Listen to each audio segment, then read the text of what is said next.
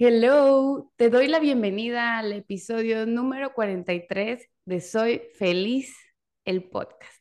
El día de hoy tenemos un episodio muy especial, dando continuación al tema de la comidita del episodio anterior. Y ahora es comiendo con conciencia, con intención. Y para esto he invitado a la hermosa Dani García, o mejor conocida como Dani Fit, en todas sus redes, quien es nutrióloga y entrenadora. Bienvenida, Dani. Hola Liz, muchísimas gracias por la invitación. Ya sabes que yo soy amante de todo tu contenido en Instagram y tus podcasts, así que estoy muy contenta de ahora estar de este lado. Ay, gracias a ti por, por atender al llamado, porque este es un tema que, que es literal el pan de cada día, ¿no? todos, todos de alguna manera hemos cuestionado, hemos tenido problemas o nos hemos limitado o hemos tenido un conflicto constante con la comida, ¿no? Y, y tenerte aquí para que nos ayudes con esta información y sobre todo con tu pasión, pues es lo que me gusta compartir. Así que bienvenida. Muchas gracias. Bueno, y cuéntame, Dani, ¿quién es Dani? ¿Cómo, cómo, cómo llegaste a ser Dani Fit? ¿Siempre fuiste fit? Ah, es una historia muy, muy como fácil y sencilla porque vengo de una familia donde mi, mi abuela, mi mamá, mis tías eran, son bailarinas, eran son bailarinas. Entonces yo inicié en la danza desde que tenía un año y medio. Entonces yo creo que sí, desde siempre fui fit por el hecho de que desde que nací yo ya estaba bailando y bailé por más de 19 años, o sea, toda mi vida. Y ahí fue donde me di cuenta de la importancia de la nutrición, porque gracias a lo que comemos teníamos más energía o en las bailarinas en este caso se les pide cierto físico para poder hacer los bailes o que entren en cierto vestuario. Entonces, yo creo que inconscientemente sabía que la nutrición era lo que quería hacer. Ok, ¿qué tipo de danza? ¿Como ballet, contemporáneo? Así es, perdón. Eh, yo siempre estuve en ballet, era, es mi pasión aún. Y obviamente durante estos 19 años también practiqué otras actividades de baile, como fue jazz, flamenco, tap, hawaiano. me encantan todas, todas las danzas me encantan. Y también practiqué algunos deportes porque siempre fui una niña muy activa, que no, no se cansaba, entonces estuve en natación, básquetbol, taekwondo, pero la danza siempre fue mi más constante. Ok, y entonces más bien primero empezaste por lo fit y luego ya fue la nutrición. Yo de chiquita tomé ballet también y me encantaba, pero imagínate yo tan chiquita que también tenía esa... Mm, pero me sentía la elefante de fantasía.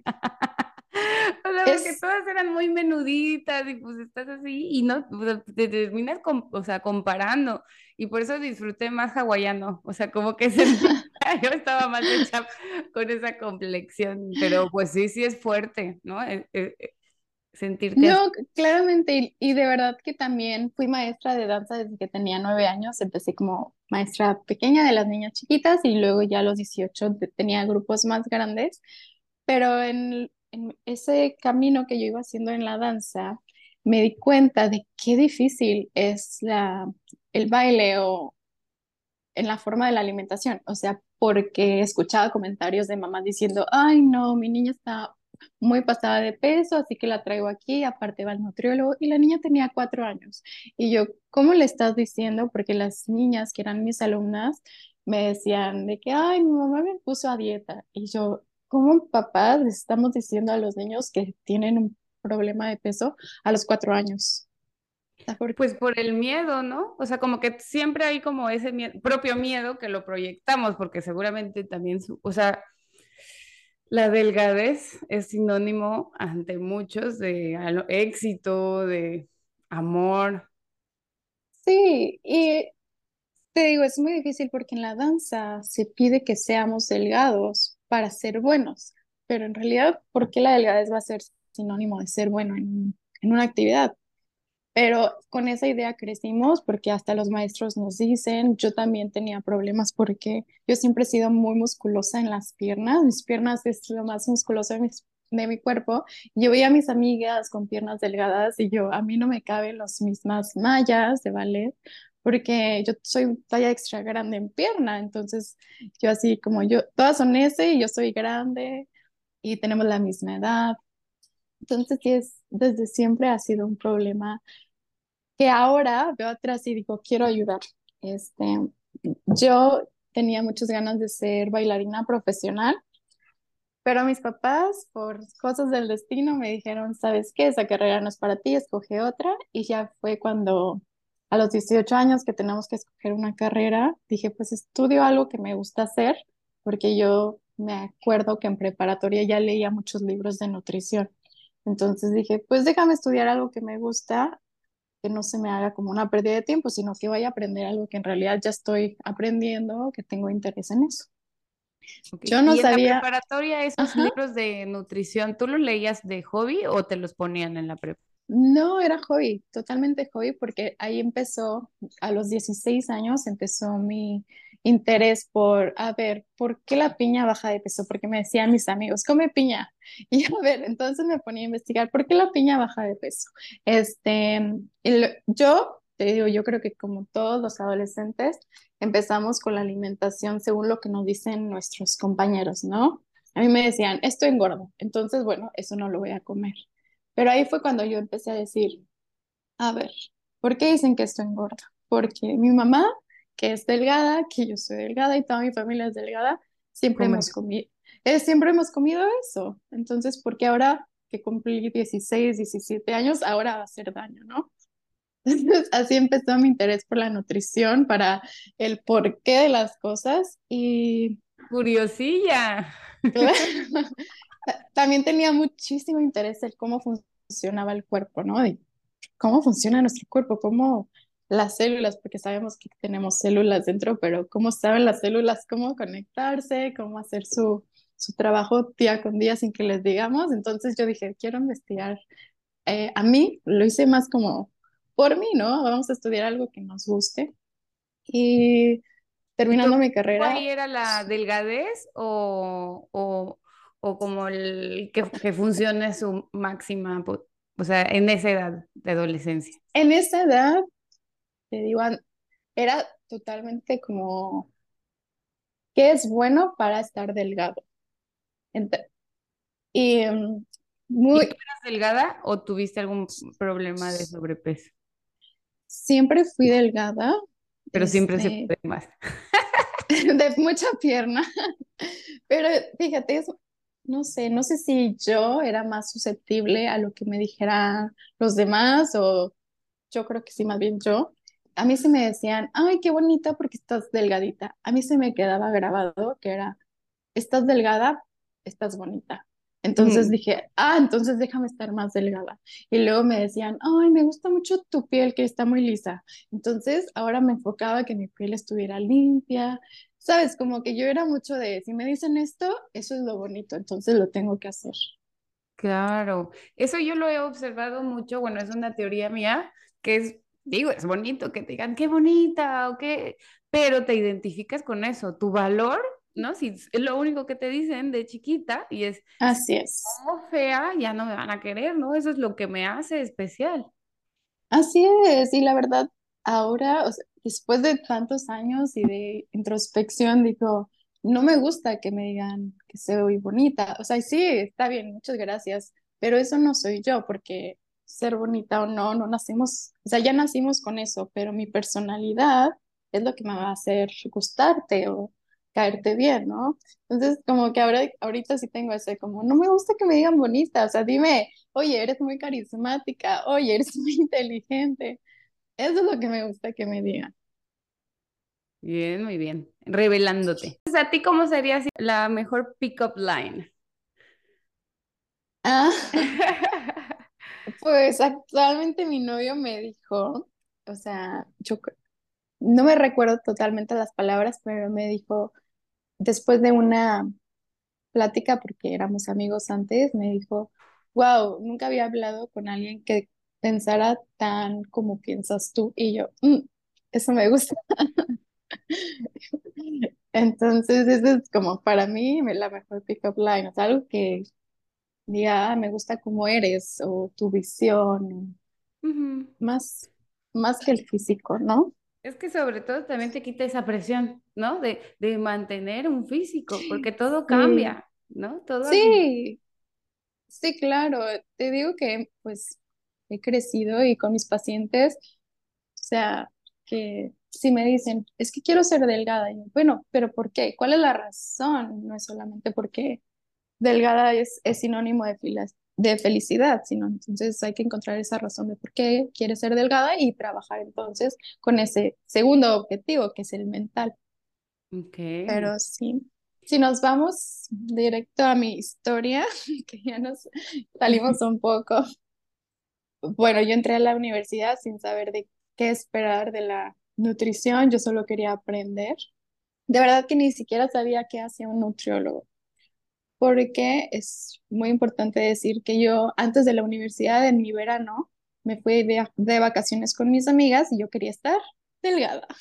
Entonces, por primera vez a los 17 años fui con un nutriólogo un muy mal nutriólogo que me hizo una dieta y yo sin saber qué es una buena dieta, seguí la dieta al pie de la letra.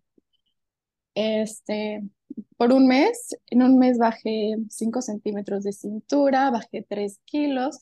Te digo que yo pesaba el peso ya casi mínimo y me hizo bajar 3 kilos.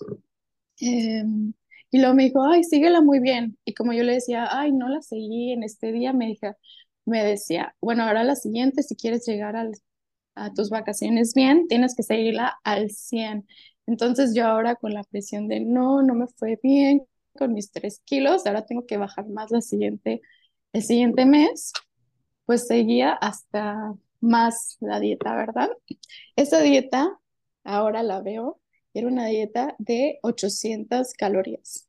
Por eso digo que es un mal nutriólogo.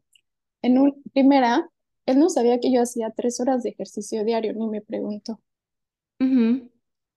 Segunda, si ve una niña delgada, ¿qué le hace bajar más de peso? En lugar de decirle otras cosas como vamos a enfocarnos en tu masa muscular, si es lo que quieres marcar tu abdomen, ¿verdad?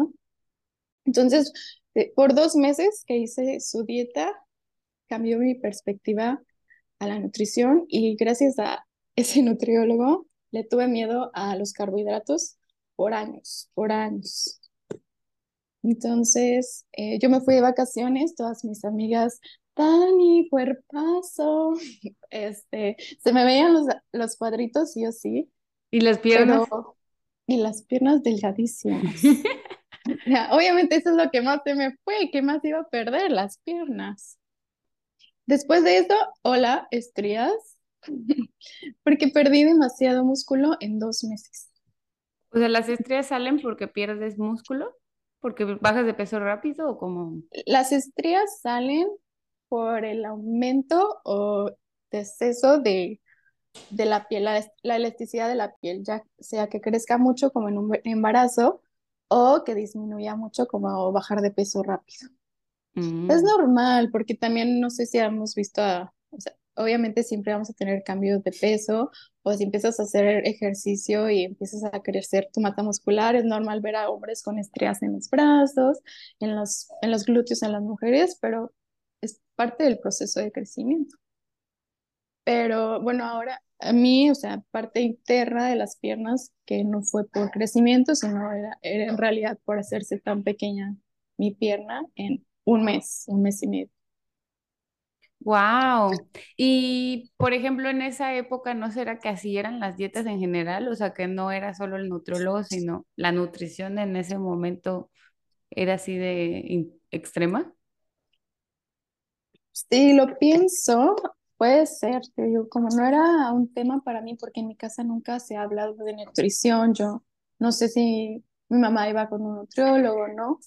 Eh, no sabría, pero sí pensándolo, mis maestras de baile siempre estaban a dieta, la palabra dieta, y qué es la dieta para ellas es quitar los carbohidratos. Entonces sí, Sí. puede que sea muy cierto lo que dices, que solo quitar carbohidratos. La dieta de antes era cero carbs, ¿verdad? No sé si te acuerdas.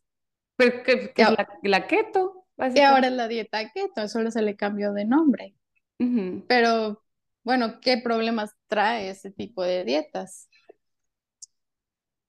Entonces, lo que tú estudiaste sin saber que ibas a estudiar, te metiste a nutrición y te gustó lo que aprendiste, te gustó lo que, lo que descubriste. Claro, amé la carrera.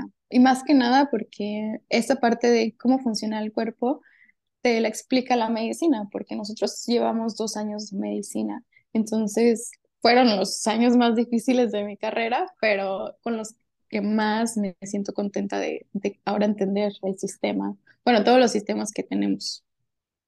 Ok. Y entonces, ¿qué pasó? ¿Cómo es que fusionaste todo, todas tus pasiones?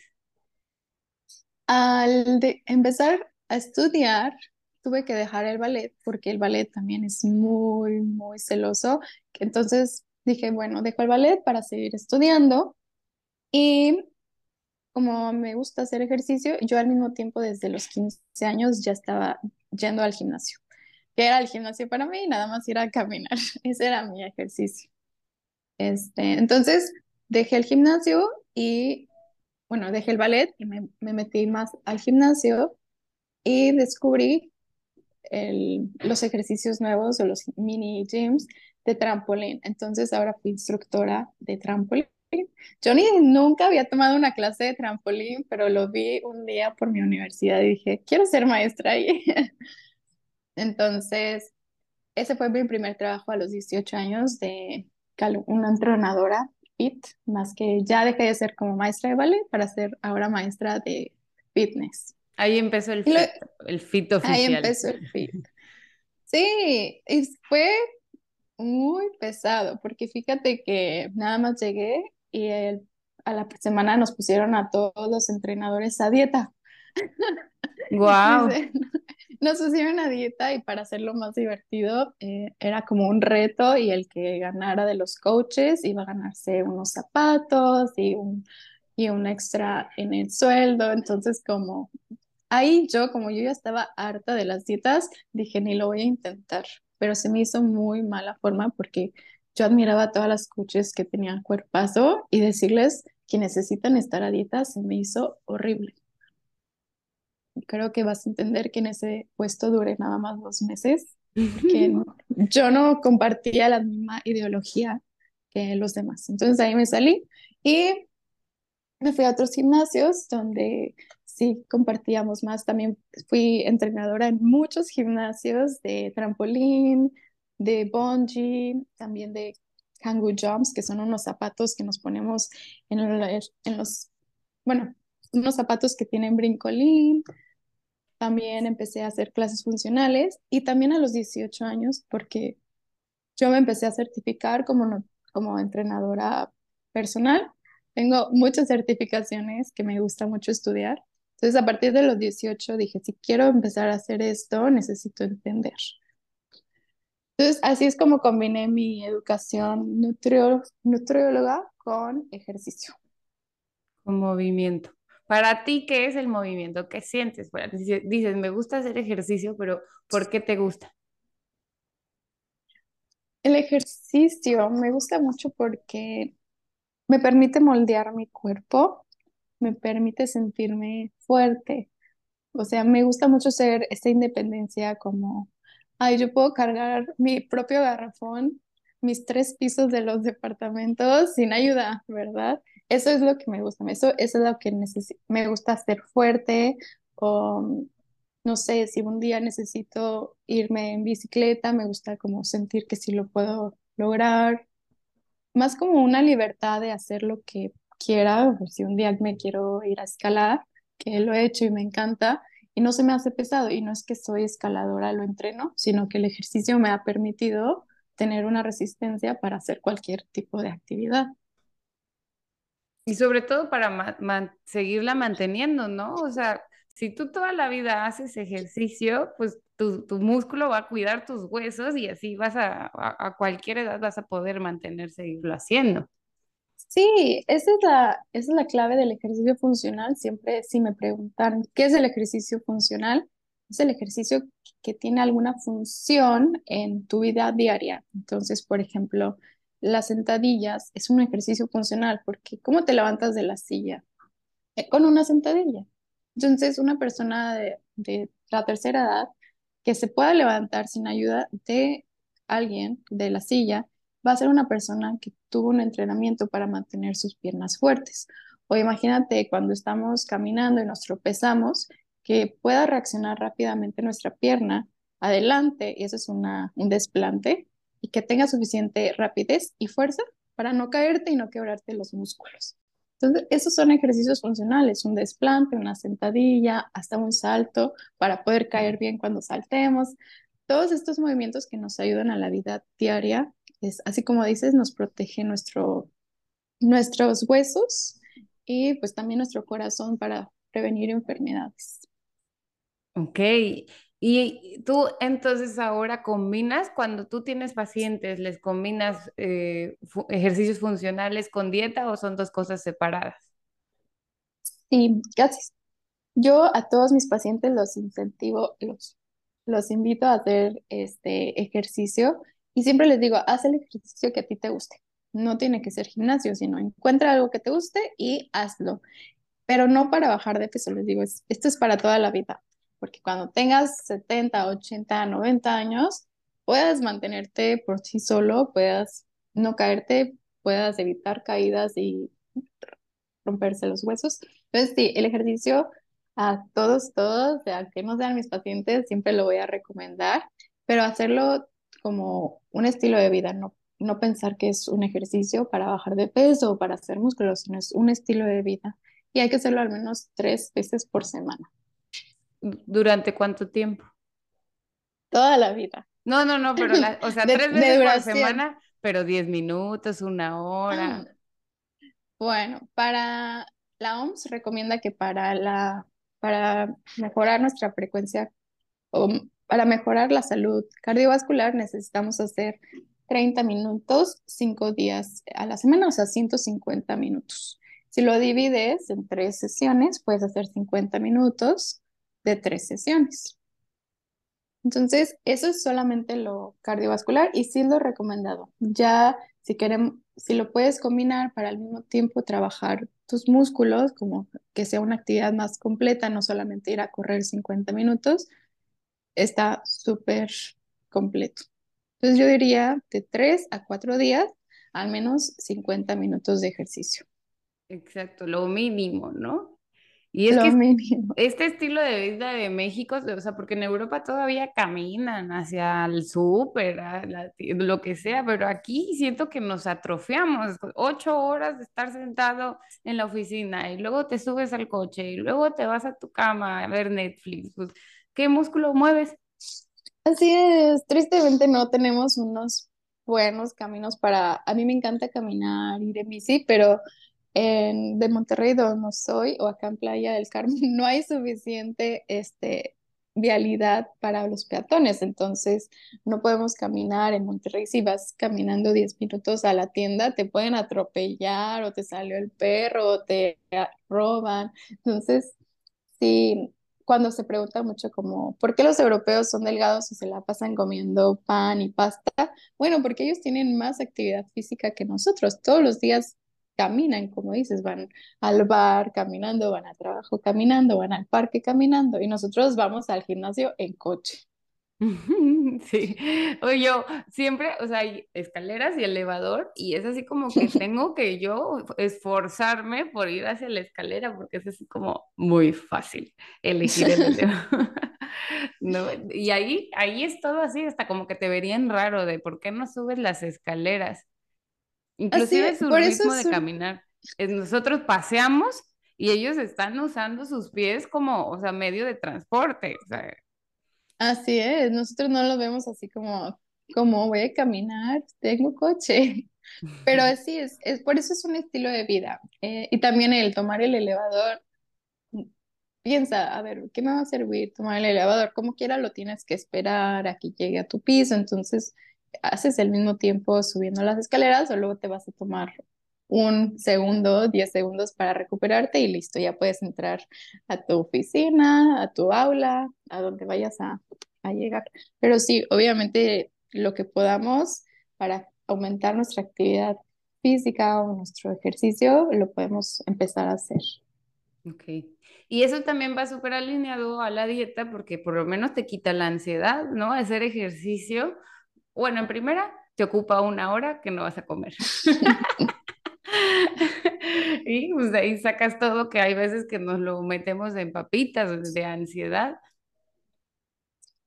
Digo, yo siempre estoy, digo, a mí no me gusta que piensen que hay que hacer algo para quitarnos la ansiedad de la comida, entonces no es eso, sino que sí, el ejercicio nos ayuda a sentirnos satisfechos, pero porque nos sentimos más alegres, sentimos que hicimos como algo o usamos nuestro tiempo para algo, porque a veces nada más no es ansiedad, sino que solamente estás pensando todo el día en comida, pero si te pones a hacer otras cosas, te das cuenta que era tu mente que no tenía nada que hacer.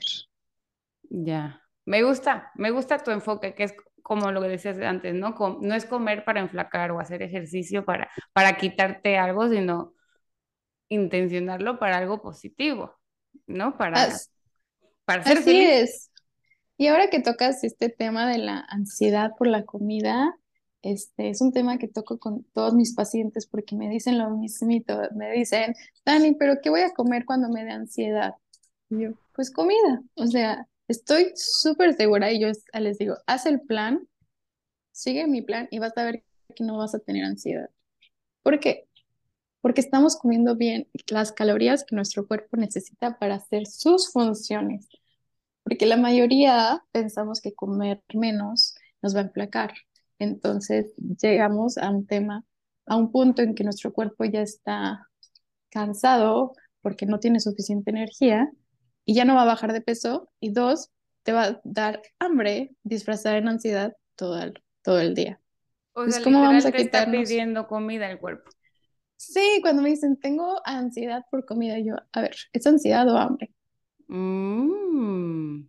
Y casi siempre es hambre. Entonces, eh, por, eso, por eso les digo, yo por eso les digo, come cuando te dé esa ansiedad, pero algo saludable. Entonces, si sigues mi plan, que es lo que les estoy enseñando yo, te vas a dar cuenta que comiendo comida sana como arroz con pollo, aguacate, una ensalada, cada tres, cuatro horas, va a hacer que no te dé esa ansiedad que era disfrazada del hambre. O sea, tu, tu cuerpo pidiéndote calorías, pero sanas. Bueno, calorías. Sí, el cuerpo necesita sus calorías, sí o sí. Entonces, ¿qué es ¿cuál es la, no sé si sabes, cuál es la, el carbohidrato? Va otra vez. No sé si sabes cuál es el macronutriente que se absorbe más fácil. O sea, ¿eso quiere decir que engorda más? No, el que nuestros macronutrientes. los macronutrientes son tres, los tres principales, carbohidrato, proteína y grasa. Y el que se digiere es que ya pasa de ser como la comida, el alimento, a moléculas pequeñas para que lo absorban las células. Entonces, eso se tarda desde 20 minutos hasta dos horas, una hora. Entonces, ¿cuál crees de estos tres macronutrientes, carbohidrato, proteína o grasa, que se absorbe más rápido? ¿Carbohidrato? Carbohidrato. El carbohidrato se empieza a absorber desde que está en la boca, en la lengua. Tenemos enzimas en la lengua. Entonces, desde la lengua ya empezaste a absorber este, tus calorías, digamos. Entonces, cuando llega al estómago, en menos de 20 minutos ya absorbiste la mayoría de los carbohidratos. La proteína y la grasa, en cambio, se tarda más porque es más difícil de deshacer. Tiene más, es más complejo de deshacer.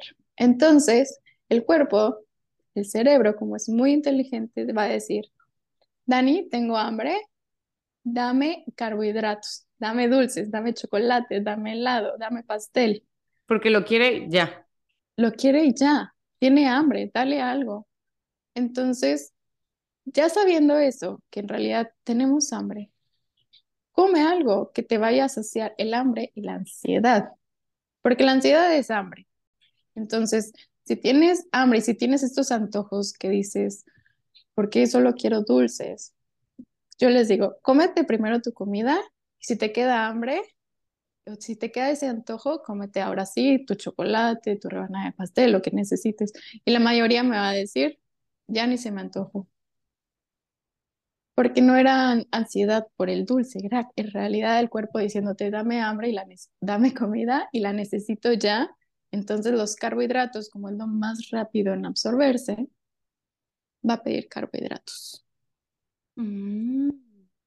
O sea, y aquí es donde entra como también esta compasión por uno, ¿no? En lugar de, no, no, aguántate el hambre, es saber que necesita tu cuerpo y a lo mejor y preparar, tener ahí, ¿no? tus pepinos o cositas ricas a la mano para no estar, ay, bueno, me compro algo. Exacto, por eso les digo, eh, no se peleen con su hambre, con su ansiedad, porque tu cuerpo te está diciendo que lo que le estás dando no es suficiente para cumplir las funciones. Y, las funciones es pensar, desde pensar. Entonces, a ver, no le voy a dar energía a mi cuerpo para que piense bien, no le voy a dar energía a mi cuerpo para que absorba las vitaminas, no le voy a dar energía a mi cuerpo que acaba de hacer ejercicio para hacer masa muscular. ¿Sabes? Es pensar, ¿por qué el cuerpo me está pidiendo energía? No lo pide como para, porque sí, lo pide con alguna razón. Entonces hay que escuchar a nuestro cuerpo y decir, con, mucho amor, o sea, mi cuerpo necesita comida, yo le voy a dar comida. Y como lo quiero mucho, no le voy a dar dulces, porque no quiere dulces, yo sé que nada más me pide algo, yo le voy a dar algo que sí sé que nutre. Entonces, yo, mi, snack más rápido y que casi todos los días hago es tostaditas con atún. Una lata de atún de esas que tiene verduritas y un paquete de salmas o dos, dependiendo de si tengo más hambre. Con eso me basta suficiente y me quita esa ansiedad que es hambre. Si no, puede ser un sándwich, le ponemos suficiente jamón o lo puedes hacer con huevo. Sí, hay, es importante combinarlo, el carbohidrato, la proteína y si podemos grasa también, como puedes poner aguacate, un poco de mayonesa, para que no, pues para que se absorba todo, porque no sabemos, eh, ahora sí, no sabemos si es proteína, carbohidrato grasa lo que quiere. Entonces le damos todo, que absorba lo que quiere comer. Órale, no, sí, sí estás rompiendo muchos paradigmas en mi cabeza. Yo estoy pensando, ¿cómo? ¿Mayonesa? Sí, es, te digo que hay que entender a nuestro cuerpo y nuestro cuerpo necesita carbohidratos, proteína, grasa y micronutrientes, que son las vitaminas. Entonces, este, pues darle todo. ¿Sabías que nosotros necesitamos al menos 50% de carbohidrato de nuestra dieta?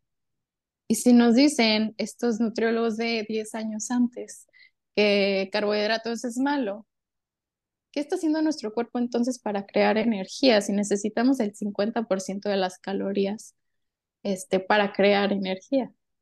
Pues idealmente, y lo que te dicen los mitos del keto, lo agarran de la grasa. Sí, yo tengo mis cosas buenas y mis cosas malas de, la dieta keto. Y solo voy a tocar una. Eh, la dieta keto no es una dieta que podamos seguir toda la vida. Porque, o sea, tú, tú sabes, o sea, nosotros somos humanos y hacemos ceremonias con alimentos, o sea, los cumpleaños es una ceremonia, estamos festejando el nacimiento de alguien. Entonces, como en, imagínate, tú eres una persona que lleva dos meses en dieta keto y cae tu cumpleaños, pero como no comes carbohidratos, no vas, vas a poner a todos los, tus invitados a comer un pastel keto, tacos con tortilla keto, no, esas cosas no son buenas y aparte no, no, la grasa en exceso, que es de la dieta keto, no es buena para casi nadie. Entonces, imagínate a una persona que tenga predisposición a alguna enfermedad cardíaca y le das una dieta keto, pues e estamos enfermándolo más que idealmente la hicieran bien, ¿no? De que aceite de oliva y aguacate y no se echen sus carnitas, porque ese era así como, es como el número uno, de que puedes comer todas las carnitas. O yo me acuerdo que yo cuando la llegué a hacer salchichas, ¿no? Por Dios, pero ahí sí, o sea, sí, sí bajé mucho, pero sí sentí mi cuerpo que me dijo, no, o sea, esto no lo puedes hacer así. Y, y ahí es donde caes en cuenta de, a ver, estoy haciendo esto para ser sana, o sea, para sentirme bien, o, a qué punto quiero llevar mi cuerpo para verme bien sin preocuparme en, en, en estar bien, en estar sana. Me gusta este enfoque tuyo de quitarle el miedo, pero es que estamos, o sea, hay muchas cosas que mi mamá me decía, todo engorda y la malteada engorda, entonces es eso, mm. eso es lo que te engorda. El miedo. Así es. A mí me dijeron a mis 16 años que dejara de comer piña porque la piña engorda y la papa es lo peor que puedo comer. Y ahora adivinan que la papa era mi comida favorita. Entonces la dejé de comer por cuatro años porque engorda. Y yo sabiendo, ya estudiando nutrición, que no es así, que tiene bien poquitas calorías, al contrario de lo que pensamos, no la podía comer porque yo le tenía miedo. Entonces, ¿cómo estamos creando esas cosas que una papa, además que es mucho más económica, comprar una papa que a comprar un kilo de tocino, porque necesitamos calorías? Este, y aparte, no, nuestro cuerpo puede bajar de peso comiendo carbohidratos sin ningún problema. Entonces... ¿Y tus dietas eh, son restrictivas en cuanto a peso, gramaje? Yo, no considero que mis dietas son restrictivas. Este, lo que hago es enseñarlos. Todas mis dietas son muy educativas. La primera consulta normalmente sí me tardo una hora, pero porque yo les quiero explicar el porqué de las cosas. Sí, como te digo, si te digo, no, sí come carbohidratos, pero no te explico el por qué o cómo romper con tus antojos, pues no vas a entender. El sentido para mí de la nutrición es enseñar yo sigo siendo maestra, yo fui maestra de ballet, maestra de fitness, soy ahora maestra de nutrición. Entonces, es enseñar cómo comer y aparte si cada persona es diferente, entonces eh, las dietas que yo hago son personalizadas a sus necesidades, sus gustos. Eh, oye, a mí me encanta comer esto, bueno, te voy a poner eso para que comas con gusto y bajes de peso. Sí les pido que midan em, en los gramajes, al menos al principio, porque sé que muchos no comen suficiente. Entonces, ah. yo los pongo a pesar para que se den cuenta de que estaban comiendo menos de lo que necesitan. Oh, ya voy a ir a consulta contigo. sí, más que nada en la proteína, porque empiezan a limitar tanto su consumo de proteína. Ay, en la mañana solo un huevo y dos claras. Pero ahí no tiene nada de proteína. La clara tiene muy poca proteína este, y muy 11 calorías. Entonces, ¿tú crees que con 11 calorías vas a rendir cuatro horas de tu primer, o sea, cuando estás empezando la mañana con 30 calorías, vamos a rendir? Claro que no. Entonces, se sorprenden mucho cuando les digo, come tres huevos y si te queda hambre, ponle claras. ¿Cómo tres huevos? Sí, porque en realidad necesitas tres huevos que equivale a 90 gramos de pollo. Entonces, comer un huevo en la mañana es equivalente a comer 30 gramos de pollo, que es así lo que cabe en tu dedito cuando lo cierras. Entonces, ya viéndolo así, les digo, ahora sí, necesitas comer tus 100 gramos de proteína, tus 150 gramos. Por eso los hago pesarlos, para que se den cuenta de lo que están comiendo y a partir de ahí ya puedan el, tercer mes, el segundo mes, empezar a, hacerlo sin, sin, la, sin la báscula, sin gramaje. Ya, ya, ya sabes sus porciones.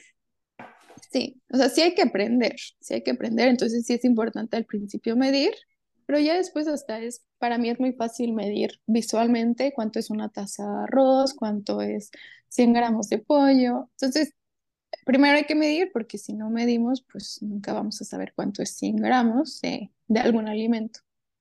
Por eso sí les pido que me lo midan. Y más que aprender, hay que desaprender. Creo que es la fase más difícil. Sí. ¿Sabes? Eh, con los adolescentes, con personas de mi edad, entre 20 y 30 años, es padrísimo este, tener consultas con ellos porque se sorprenden. Y pero lo hacen con mucha emoción y que en serio, yo sí, inténtalo, o sea, les digo, si algo no sale bien, es mi culpa, no tuya. Pero con personas mayores, arriba de 55 años, siempre batallo el doble porque no quieren cambiar sus hábitos. Me dicen, no, es que yo sé que el carbohidrato me engorda. Entonces, imagínate tener 55 años pensando que el carbohidrato es malo y una niña de 27 años viene a decirte, no, es bueno. Sí, Por eso pues con ellos batallo mucho. cualquier, cambiar cualquier creencia y estructura a esa edad, pues sí, porque es como, no, o sea, imagínate todas las veces que me restringí de esto que me gusta, no me digas que fue en vano. Entonces, Así dices, es. "Pre- prefiero quedarme con esto. Entonces, Sí, Dani de hoy, Dani, Dani Fit, imagínate que te llega a consulta, que también puede ser virtual, ¿no? Puede ser en línea, no tienen que vivir en... sí, la mayoría de mis pacientes ahora son en línea. Ok. ¿Qué harías si te llega una niña así como tú, a esa, a la edad que tú fuiste por primera vez y te quiere, tiene esa meta? ¿Qué le dirías? Siempre empiezo con la pregunta, ¿qué quieres lograr en la consulta? Entonces me dicen, "Um, quiero bajar de peso. Entonces le digo, ahora sí, lo mismo que te estoy diciendo, ¿por qué quieres bajar de peso? Yo quiero entender su, el objetivo. Lo que a mí no me dijeron, que yo nomás dije, quiero bajar de peso, pero yo no quería bajar de peso en, en ese momento, yo lo que quería era marcarme. Entonces yo les quiero ayudar. que Si me dice esta persona de 17 años, quiero bajar de peso porque quiero que se me vea el abdomen más marcado, le voy a decir, ah, entonces vamos a enfocarnos en que se marque tu abdomen porque tu peso está muy adecuado. Entonces le cambias un poquito su visión de por qué está haciendo la dieta. Ok, Porque y si va a hacer una dieta y si realmente sí quiere bajar de peso, o sea, como que tiene una que tiene un dismorfia, sobrepeso. No, que ya, ya está delgada y quiere bajar de peso. Eh, Ok, es lo mismo, poco a poco este, vamos trabajando. Les enseño con mi báscula o si ellos, si es en línea, les voy enseñando sus porcentajes de grasa, su peso y los rangos. Los rangos muchas, muchas personas se dan cuenta que están saludables, entonces es lo mismo de pesar la comida, hay que pesarnos y evaluarnos con los rangos. Entonces les digo, oye, si estás en un rango saludable, o sea, tengo como que enseñarles a que estás ya en un peso correcto. Es poco a poco y con estos pacientes lo que hago es, a ver, ¿qué es lo que quieres trabajar? Dice, no, es que quiero que se me marquen las pompis. Ah, bueno, vamos a hacer un plan de entrenamiento donde se marquen las pompis. Y al Ah, trabajar entonces con, para algo con nuestro objetivo, tenemos que comer saludable para que se marque el glúteo, porque si no comemos o si dejamos de comer, pues nunca se va a marcar el glúteo porque no hay proteína, no hay energía.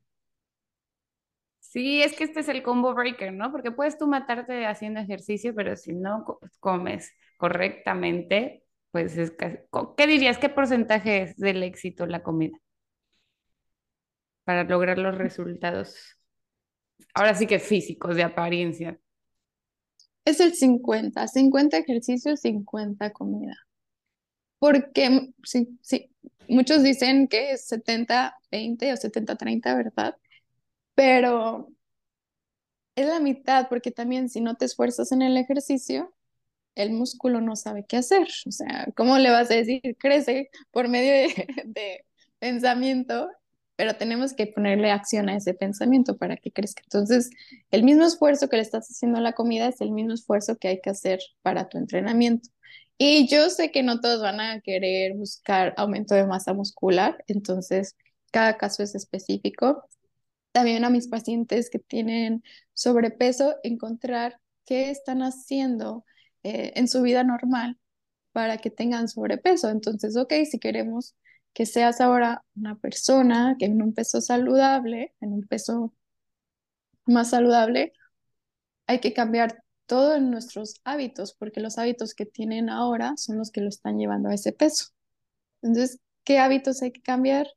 Sí la alimentación, pero sí nuestro estilo de vida en actividad física, ser más activos. Si me gusta mucho el fútbol, ok, empieza a hacer fútbol. Sobre todo lo que te gusta, ¿no? O sea, como que, uy, sí, quitar esa sensación de, de, uy, lo tengo que hacer porque es poco probable que, que lo sigas haciendo. porque ¿cuál es la diferencia entre una persona eh, más, más delgada o una persona con sobrepeso? Sus, sus hábitos, nada más, sus hábitos. Que todos funcionamos igual, todos tenemos los mismos eh, sistemas. Entonces, la diferencia es los hábitos. Entonces, bueno, si ahora quiero bajar mi peso y ser una persona con un peso más saludable, tengo que cambiar mis hábitos. Entonces, eso es, bueno, yo todas las mañanas me levanto y me tomo un café con leche, una taza de leche y tres cucharadas de azúcar. Bueno, vamos a rebajarle la cantidad de leche y en lugar de azúcar le ponemos otro endulzante. Desde ahí, o sea, esos hábitos son los que nos están haciendo. O en todas mis comidas yo tomo refresco. Bueno, cambia ese refresco por una botella de agua. Y, si cuando hay- no hay relación, o sea, cuando ves a alguien con sobrepeso y buenos hábitos, ahí sí lo mandarías como a un endocrinólogo, o sea, que, que realmente dices, bueno, o te está mintiendo, ¿no? Y se da sus, sus atrancones de dulce, o realmente pues esto no corresponde. es, ¿cómo se cura la diabetes? ¿Cómo se cura el síndrome de ovario poliquístico? Bueno, yo te diría que con bioterapia, ¿verdad? Sanando a su mamá. Sí, pero es con la alimentación, porque la alimentación también crea enfermedades y la alimentación también cura enfermedades. Mm, Entonces, si tenemos problemas hormonales, esos problemas hormonales salieron por alguna razón, ¿verdad? No nacimos con problemas hormonales. Entonces, hay que encontrar la razón y generalmente, casi siempre, va a ser la alimentación, que la alimentación está haciendo que tus hormonas se desbalanceen. Entonces, mm. sí, con la alimentación, porque yo les digo, enséñame tus estudios y vamos a ver un gran descontrol hormonal. Eh, siempre hay que trabajar a la par con los médicos, pero yo les digo a mis clientes, yo quiero que llegues y dejes los medicamentos. O sea, mi objetivo es que dejes de consumir alimentos, porque con la alimentación vamos a hacer que tus hormonas ya estén bien. Ya no vas a necesitar el medicamento. Ok. Y en ese caso, eh, ¿qué tipo de alimentos? O sea, ¿es, es nada más como la combinación o hay ciertos, los procesados o esas, esas las, son los alimentos que podrían llevar a esa condición? Sí, generalmente vienen muchos los alimentos procesados porque nos alteran nuestra bioquímica. Entonces, no es que nunca los podamos consumir, sino que hay que empezar a reducirlos, así como porque estoy consumiendo un refresco con azúcar, mejor tomar agua. Es lo mismo, porque me voy a comprar este, una lata de verduras, cuando puedo comprar las verduras sin ningún conservador. Mm, sí, tiene todo el sentido. Ok, entonces tú también trabajas este tipo de, de situaciones. O sea, no es solo que mi dieta, sino no sé, estoy haciendo todo esto y, todo, y hay algo en mi cuerpo que está funcionando incorrectamente. Así es, pero la razón por la que está funcionando incorrectamente, y yo creo que tú también lo entiendes, es porque algo no estamos haciendo bien, ya sea mentalmente o eh, físicamente, que es lo que estamos introduciendo a nuestro cuerpo. Entonces, si dejamos esos aspectos y los vamos a la raíz y en lugar de medicamento, la raíz es cambiar la alimentación, ya vamos a sentirnos mejor.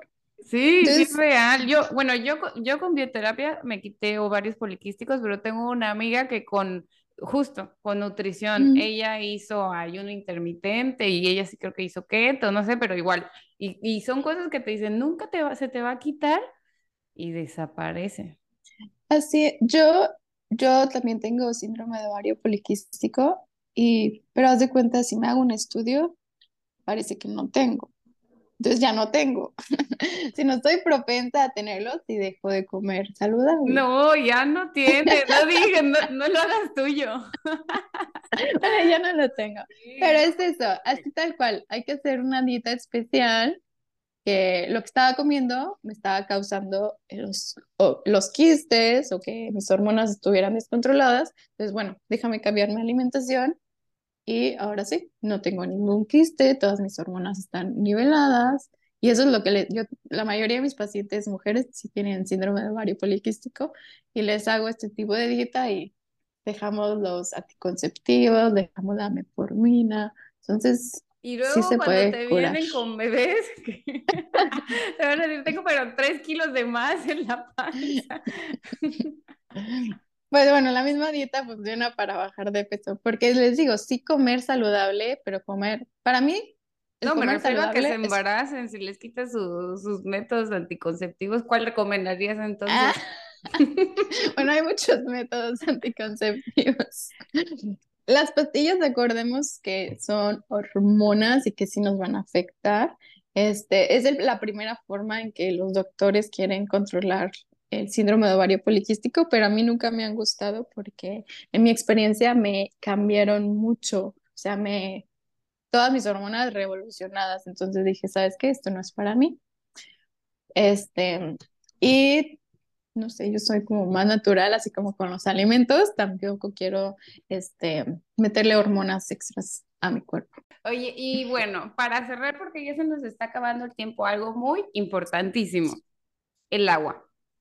¿Qué tan importante es el agua? Y si tiene que ser como en suero o como, eh, eso preguntas en un principio de cuántas, porque ves que también hay toda esta teoría de los dos litros de agua y luego que gente se, le da algo por tomar tanta agua. Entonces, ¿cómo coexistimos con eso? El agua es totalmente importante porque todos nuestros procesos metabólicos necesitan agua. O sea, para crear este glucógeno, que son nuestras, nuestras células para, para funcionar, necesitan agua. Para destruir grasa necesitamos agua. Para construir músculo necesitamos agua. Y también pues para transportar la sangre y todo nuestro oxígeno que va ahí. Entonces el agua sí es, como dicen, 70% somos agua, porque está en todas partes, ¿no? Eh, ¿Por qué decimos dos litros? Sí lo, siempre les pregunto cuánta agua tomas y les hago mucho énfasis en tomar agua, porque necesitamos al menos un mililitro por caloría de, que necesitamos. Entonces, si una persona necesita comer para mantener su peso 1800 calorías, pues debe tomar 1800 mililitros de agua. Si una persona que hace ejercicio, suda este, y, y tiene mucha masa muscular, esa persona normalmente va a necesitar 3500 calorías para mantenerse. Entonces, vamos a darle 3500 mililitros de agua. Pues sí, basta, pero el promedio normalmente es dos. Entonces, como, este, también si te la pasas trabajando fuera o caminaste mucho fuera, sudaste, hay que recuperar esa agua que perdimos.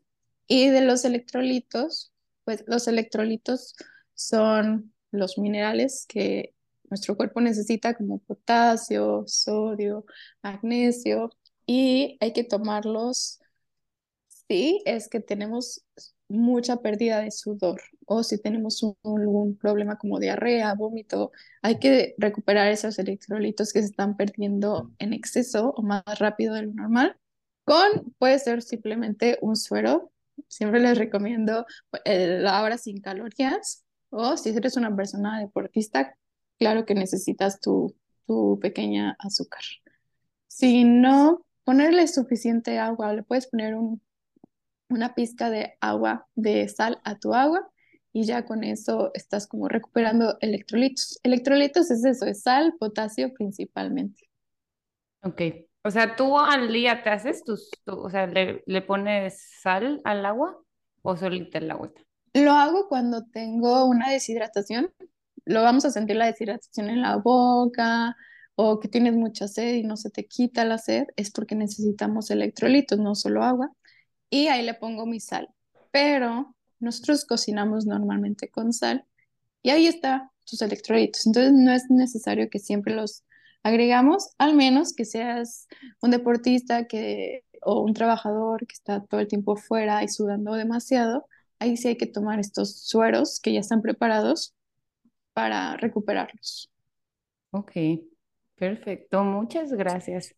De verdad que toda esta información te sirve, te sirve como para mm, abrir los ojos de, de qué tantas creencias, qué tanto miedo, qué, qué, qué tan mal estamos en cuanto a pensar en los motivos por los cuales hacemos ciertas cosas y sobre todo relacionados al cuerpo. Me gusta Claro. tu, tu percepción que, que es orientado al amor, ¿no? Orientado a qué es lo que, qué es lo que necesita el cuerpo, ¿no? ¿Qué, Ujú. qué le tengo que quitar para tener esto en lugar de, a ver, puedes tenerlo todo, puedes comer rico, ¿no? O sea, puedes comer rico, puedes comer, ¿no? No restringirte Ujú. y también Hacer puedes el verte bien. ejercicio.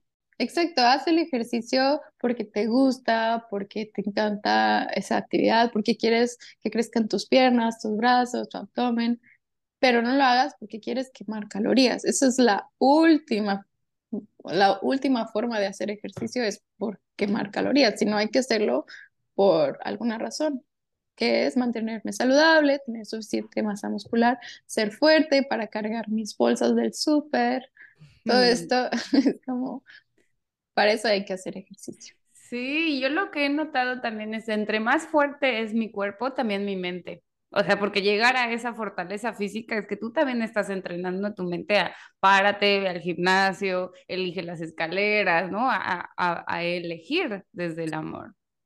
Claro, yo creo que todas las acciones que hacemos nosotros positivas, que es todos los días me levanto y, y desayuno algo saludable y luego me voy al gimnasio, o sea, van sumando a que nuestra mente también se sienta mejor y pueda pensar cosas más positivas. Entonces nos abre como la mente a, ah, ahora toda mi vida es positiva, pero porque te la pasas haciendo acciones positivas que ya tu mente es como, ay, todo es muy bueno, o sea.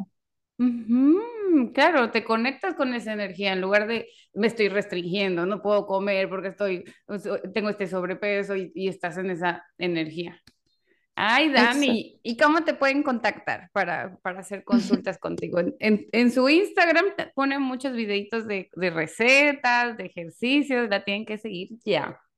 Ay, muchas gracias. Sí, en Instagram, ese Instagram es para todas las personas que quieran un poquito de inspiración para hacer ejercicio o inspiración para que cocinar o ideas. Entonces es para todos ustedes. Es danifit.mx. Eh, y ahí tengo un link donde están todas mis redes sociales y también está mi WhatsApp por si quieren agendar alguna cita. Ok, perfecto. Pues tenlo por seguro que muchas personitas que les acabas de abrir la mente a una nueva percepción de, sí, de cuidar tu cuerpo disfrutándolo, ahí vamos a estar.